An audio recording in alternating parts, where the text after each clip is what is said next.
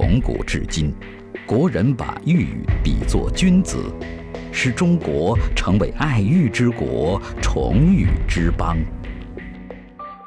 近年来，南红玛瑙瞬间脱颖而出，它色泽鲜亮，通体赤红，实乃天地之灵物。那么，南红玛瑙有着怎样的历史背景？它的价值又与其他品种的美玉有着怎样的区别？今天，我们围炉异画栏目将与大家一同走进南红的世界，去领略红色之美。一个朋友买南红，当时他要收藏那个，找我来做他的一个把关吧。他说：“胡老，你过来看看。”过去一看，它独特。怎么说呢？让我来形容它很简单，颜色鲜艳，润，油润油润的，这跟普通玛瑙绝对不一样。所以我就开始翻阅翻阅历史，发现最早的那留下来的有迹可查的，就是三千年有一个，就是跟雕的跟贝壳一样那个钱币，那是最早的古金沙贝币。古金沙是贝币。然后呢，又发现什么呢？发现的就古滇国一个手串，嗯，也相当漂亮。再早找到就故宫。就在我们的北京故宫博物院里头，哎，有两个大件儿，一个就指的是红白双色的双龙鱼花叉，花叉相当不错，一看摆的立体，真是吸引人呐。还有一个就是蝙蝠桃树的呢也是花叉。我又到台湾去了一趟，专门看找南红玛瑙去了。他写的是什么呢？红白双色玉髓笔洗，也属于南红玛瑙系列的。所以说，这个南红玛瑙确实传承有序，不是简简单单的问题了。所以我就开始热爱它，就琢磨它。南红玛瑙，我碰到它第一次应该是在零九年的七月份。苏州有一个叫赵金月的，你应该听说过，认识。他是把这个南红玛瑙梁山川料第一个带到苏州去的人。当时他带到那边去给我，他说这是南红。我说南红是什么？他说南红玛瑙。他说这是梁山出的。我一看这个料啊，感觉还是很普通。当时他说：“你能不能帮我？意思是雕一个雕件出来。”说实话，因为我一直在做和田籽料，一直做籽料，然后对这个石头当时一看没有太大的兴趣。我说：“不然你再到别的大师工作室再去看看。”他说：“不了，我就认定你，你帮我做一个吧。”所以呢，我就自己当时尝试了，给他做了一个第一件东西，应该是喜上眉梢。那完全给我是一个另外的一种感觉，就是什么？它比较红艳，然后它的玉质感也很强。自从做了那第一件东西之后，后来就没停过，一直到今天。我以前比较喜欢碧玺，去到江苏那市场，那市场很大很大的市场。早上起来去的时候呢，有一个老太太吧，上年纪的，地上就一片都是红，都是小雕。这是说话是二零一零年了，拿起来一看，哎，这怎么跟南红怎么这么这么接近呢？就是和我平常以前买的，略微有点不太一样。但是他问他，我说这是什么啊？他说这是。新的四川产的红玛瑙，就是也叫南红，呃，做成的雕件，就当时就非常非常感兴趣。回来以后买了几个，啊，他那种感觉是完全不一样的，因为以前没有看见过南红。可你观念就变了，观念就变了嘛，不知道他会就像您说，不知道他以前有的有这个有这个雕件。嗯。回来以后，哦，我说我得好好的看看这个，天天晚上就是大量的就看书籍，看电脑。详细的了解它，嗯嗯，不夸张的说，把我的左眼看成黄斑病变，痴迷到那种程 度，太痴迷了，太痴迷了。南红玛瑙，它的历史就像您说的，太渊源了，真的是太渊源，有几千年的历史，几千年的文化在里面放。自古以来，南红作为稀少珍贵的宝玉石材料，一直为各朝各代的帝王皇家所专用。而那时，南红的产地只有一个，那便是云南保山。随着清代晚期宝山南红矿山被封后，南红逐渐淡出了人们的视线。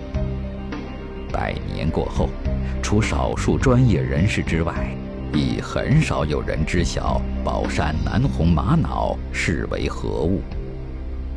如今，随着四川凉山南红玛瑙的出现，宝山南红这种沉淀百年的宝玉石又重新拨开历史的尘埃，传奇般的再次出现在世人的眼前。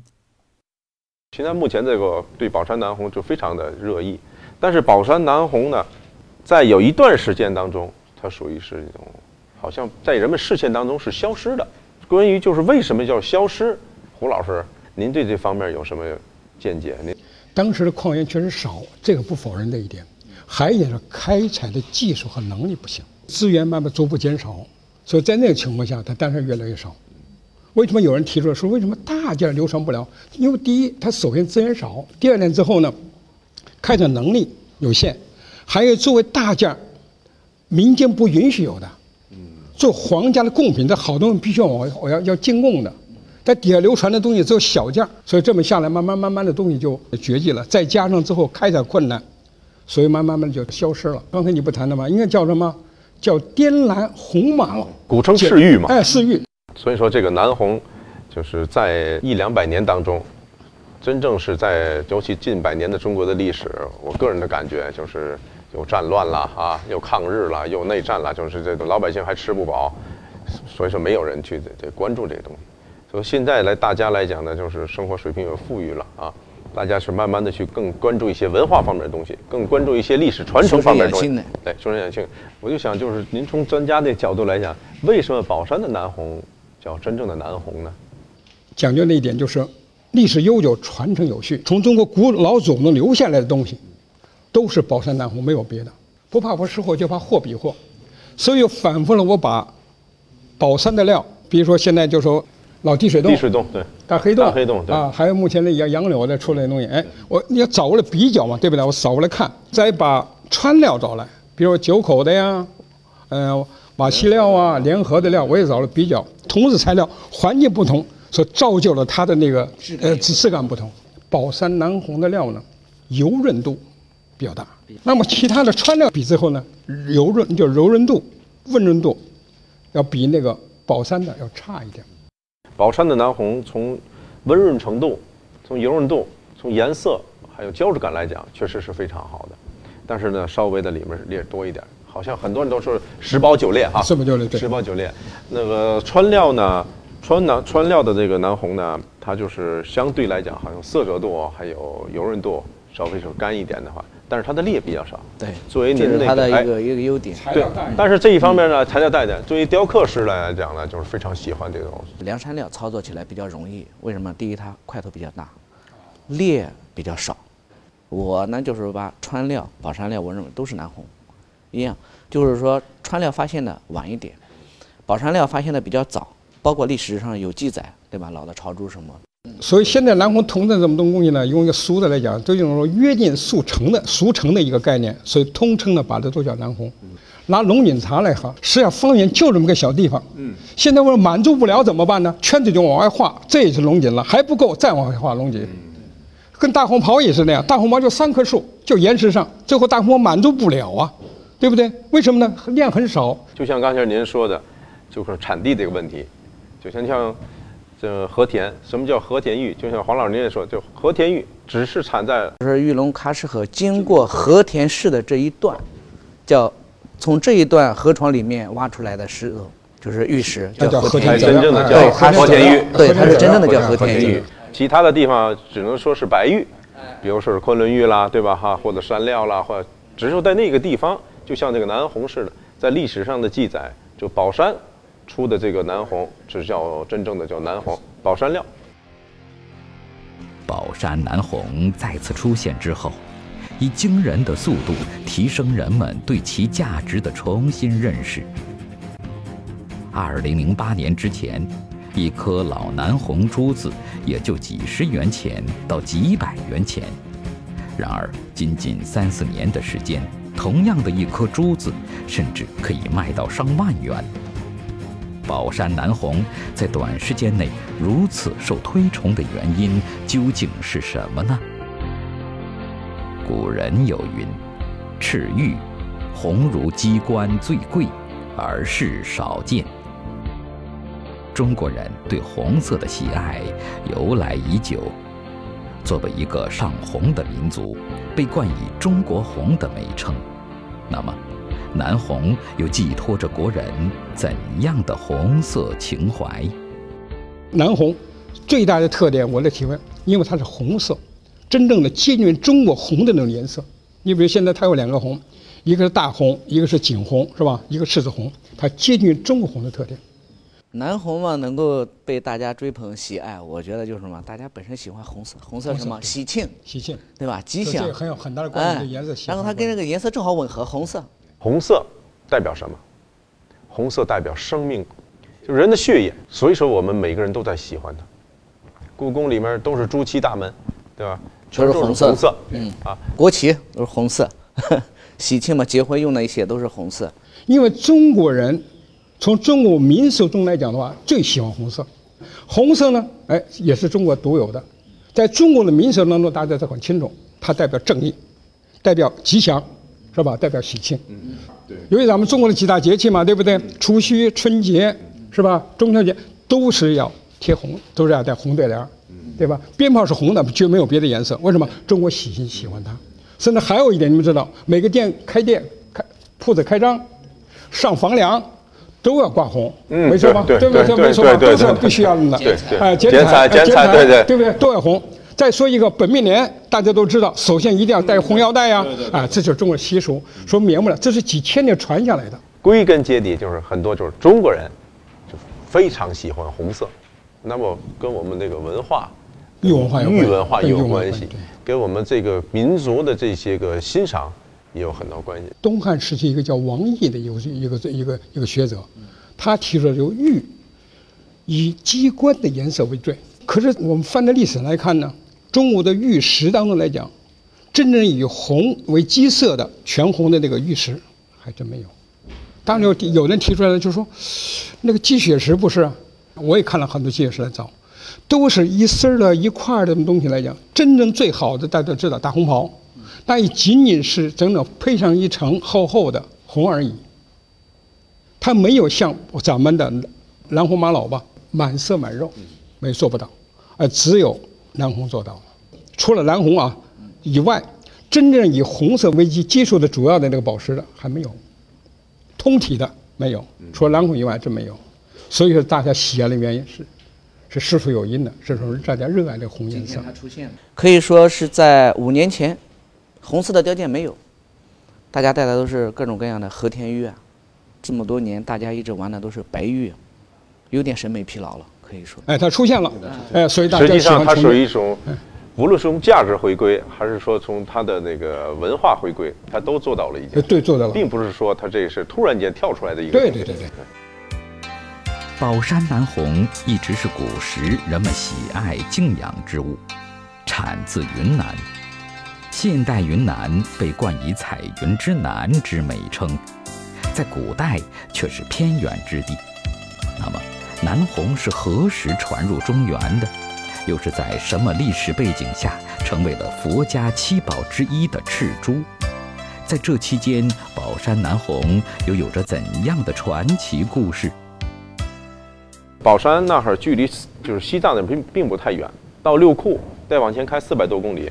就是西藏，我有一次我就干脆去趟西藏吧，去了趟西藏，实地考察，实地考察一下，我也追根溯源一下，到这看看去。到那以后，嗯，遇见了一个就是一个老太太，她说就是在很早以前，就是西藏人对这个南红的崇拜，他有有一定的就是渊源的是。他说就是西藏人就是有一个老太说一个，呃，儿子长大了结了婚了，临带着他的妻子去出去。就是寻找新的牧场，临分开之前，他父亲送了他一颗的南红珠子，说这是佛祖保佑你，这个南红珠子会给你带来好运。有一次呢，他的媳妇儿从马背上摔下来了，摔下来以后就是把腿给摔坏了，就血流不止。当时没有药，怎么办呢？他突然想起来了，他爸爸给他拿的这个南红珠南红珠子，都就是南红珠子可以有药用价值。但是这个药用价值确实在《本草纲目》上也有，也谈过，对，对，也也谈过这事情。他就把那南红珠拿石头把它拍碎了，研成沫，糊在了伤口上。神奇的事情发生了，没过几天就好了。更神奇的事情，过了两天以后，刚经过一个山包的时候，看见了一种帆，就是那种帐篷嘛，那种帆。他说看见帆就等于看见了人群，看见帆就看到了希望，希望就看到了希望。他跪在地下，就是那种朝拜似的，给佛祖是那种。他说：“真是保佑我南红的效应，南红保佑了他妻子的生命。”等到孩子长大以后，他送他他的大儿子一串南红珠，他说：“这个东西是会带给你带来吉祥，会带来好运，会给你带来无比幸运的事情。”说这个南红是在西藏来讲是非常神奇的、崇拜的嗯，就相对来神圣的一个神圣的东西。对。你刚才谈的，就说到西藏去的时候，就是为什么老百姓叫了藏民嘛，那么喜欢南红，它也是跟传承有关系的。因为藏传佛教历史也相当悠久，所以你看他们带的东西，你看你到西藏去看的时候，这乐子特别多，嗯，对是不是啊？对对对每个人的这这就是宝贝。宝贝，当时在西南地区，在藏族地区，因为藏族地是最喜欢的就是红，而且当时来讲的话，就是那个佛教七宝之一，因为藏传的藏传教嘛，他们就喜欢这红的东西，所以他们把它作为一种乐子戴戴在脖子上的，很尊敬它、至高无上的东西。尤其在佛教里面呢，它又处在一个驱邪避邪，它又是一种就是有这种神奇的力量在里面呢，所以大家都喜欢戴。在当时那个时期，这些东西、这些雕件啊，比如说好的一些顶级的这些南红玛瑙的，无论是珠子，还是灵管之类的东西，它是一种皇权的象征。对对，就是佛教里头，刚才谈的佛教里头，这些大的珠子来讲，它也不是一般人有的，活佛，真的大主持这个才能拥有的东西，佛教里头。所以说，佛教七宝里头有它，对吧？是一种身份哎对，是身是一种身份带着他。后来在雍正年年的时候，就一七二三年的时候，由于雍正本人非常喜欢，就是藏文化对对藏佛教，藏传佛教对藏藏传佛教，所以说，也把他的藏传佛教和一些个藏传藏式里面的一些个东西都带到了就中原来，带到就是像现在的老北京啊，就什么，就其中就包括这个乐子啊，其中就包括这个这个佛珠啊。后来你看，现在古玩城里有一个这么大的一颗珠子，就是王爷贝勒爷戴的一颗珠子，就是南红帽顶做的那做的那些个，就是它就传到了那个宫廷里面去。但是在当时的时候，就像咱说的，为什么老百姓见的少呢？这些东西本来从云南就稀少稀有。稀少啊，从云南到北京三千多公里，在当时的这个交通环境和当时的这种开采状态下，是只能满足皇室或者是大官儿们用的。目前市面上南红雕刻作品大多出自四川凉山，也就是我们俗称的川料。宝山南红的雕件却几乎没有，历史上出现的也为数不多。比如故宫博物院的凤首杯与双龙鱼花叉，那么，为何宝山南红的雕件会如此稀有呢？二零零九年，当冯玉明第一次拿着宝山南红找到黄文忠之时，他得到的答复是宝山料裂纹太多，不适于雕刻。那么，宝山南红到底是通过怎样的契机，又是在什么情况下与苏州雕刻大师结下了不解之缘？玉石真正的美是需要雕刻大师是赋予它灵魂的，赋予它生命的。当时的时候，我带着买的那个宝山料去找到黄老师，就是登门拜访，去找黄老师去做雕刻，就是能给设计一下。黄老师看完以后啊，差点差点失望。差点失望，柳烈呀，确实，他当时拿到那颗料去给我的时候呢，也我也算是第一次看到真正的接触宝山料。宝山料，看了之后呢，特别是喜欢。完了之后，看到上面的那些牛毛纹的那种小的碎裂，我不知道怎样去做它。在他的就是这种要求之下，只能就是接下了。接下来之后，就是说怎么去操作那块石头。这反复在琢磨，哎，对，在琢磨。因为首先我有压力啊。是的，是的。我去了几次，第一次去了就是啊，这个石头我再考虑考虑吧，你先那什么。还没动呢。啊，还没动呢。我到第二次去的时候，黄老师这动了吧？还没有动，我再考虑考虑吧。我说，这不，这叫大师，找了灵感，知道吗？灵感没有，宁可不动，是吧？但是作为我来讲，那种迫切的心情，好像总说这句话吧。你能理解我的心情吗？能理解。后来那个那件东西呢，我琢磨了很久，然后根据它的形状呢，我就雕了一个庄公梦蝶》，就是这件作品。因为呢，我当时的感觉，一个呢是他的梦，嗯，真的是是他的一一个他的梦，然后我感觉呢庄公梦蝶雕庄公梦蝶非常合适。但是雕好之后，你喜不喜欢我？很细腻，很细腻，很 细不知道啊很细腻在自己自己收藏了，嗯，相当细腻，那雕工相当细腻，相当细腻啊，活灵活现，是不是？活灵活现。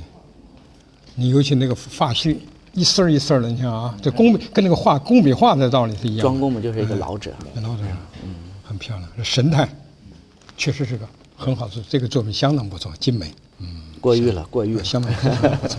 对，其实，在后来啊，我也第一次接触了南红玛瑙之后啊，当时因为想了解这种它是哪产的，在以前出现过一些什么样的雕件，确实我也看过，也在网上查过一些资料，但是我当时看到最多的基本上都是一些老的朝珠，还有以前那个大臣们上朝的时候，他有那个顶戴花翎，嗯对用南红做的翎管，嗯，对对对。我最早查的一些大部分的雕件，还你说故宫的那几件国宝级的南红作品，我看到的也就是这么几件，其他的基本上没有多少，基本上大部分来说雕件很少的，嗯。寥寥无几，寥寥无几基本上都是一些珠子。对对对哎。对对，南红这一块确实，苏工也是一个把它推向市场的一个主要平台。对，因起了很为在此重要的作用。然后苏工经过大家的一起去把它往外推去做，说明什么？这个东西它确实有生命，有价值。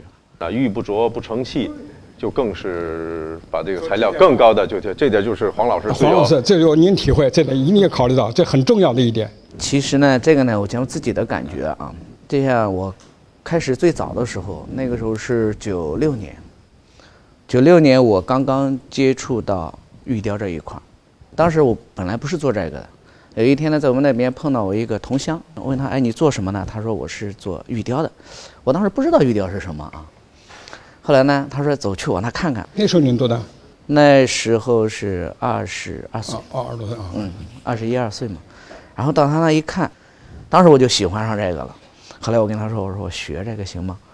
他说：“那可以啊。”他说：“你跟我学，不如去苏州看苏州的这些东西。我觉得这一行很神奇，它能够把一块毛石头变成你想要的东西。哎，我想要一只猫，我雕个猫；我想要个老鼠，我雕个老鼠。我觉得很神奇。从那个时候呢，我就非常喜爱这一行。确实，自从踏入这一行，在苏州学了有六七年嘛，到后来自己成立工作室，到现在，加上我也带了许多的徒弟，到今天觉得有很多的是压力，越来觉得责任越重，就是一个好的设计师是赋予这块石头灵魂，给他生命。给它生命，哎整体上来它活了，它既有灵魂，既有思想，它又活了。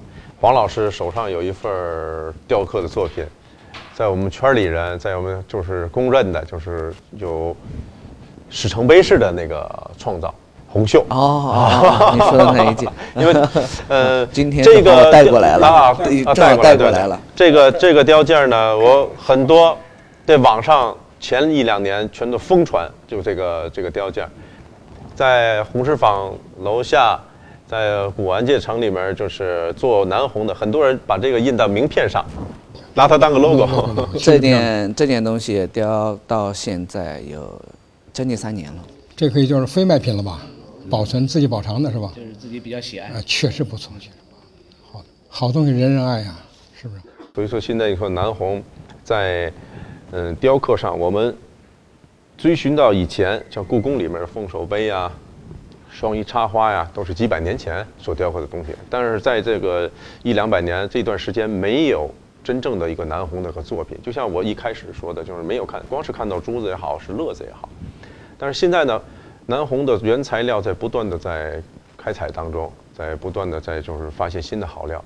那么作为就是你们那个雕刻行业来讲，您是怎么看待这个以后南红的雕刻？目前来说呢，受到大家的热门追捧，在苏州经营这个南红雕刻这个行业的大概有两万多人。那么在以后它的一个发展，肯定是我的感觉是雕工越来越细。从几年前，比方说你们到我那去，工作室是一个什么样的？就是几台机器，产品放在一个小的水盆子里面，哎，你来喜欢想买这个东西的时候，呃，水盆子里面捞出来一看，哦，这个可以谈谈价，合适就买。那么到后来呢，哦，放柜台，再到现在呢，基本上就是那种正规的工作室的形式。这说明什么？无论是从环境，还是在工艺上，都在提高它。以前说是雕件，我觉得以后的发展是往艺术品的路线在发展。现在人基本上佩戴玉是一种满足一个精神的需求。那么我们做这一行的呢，是满足他精神方上面的一个需要。将来的盔要依靠你们来改变。为什么？好的材料需要好的雕工。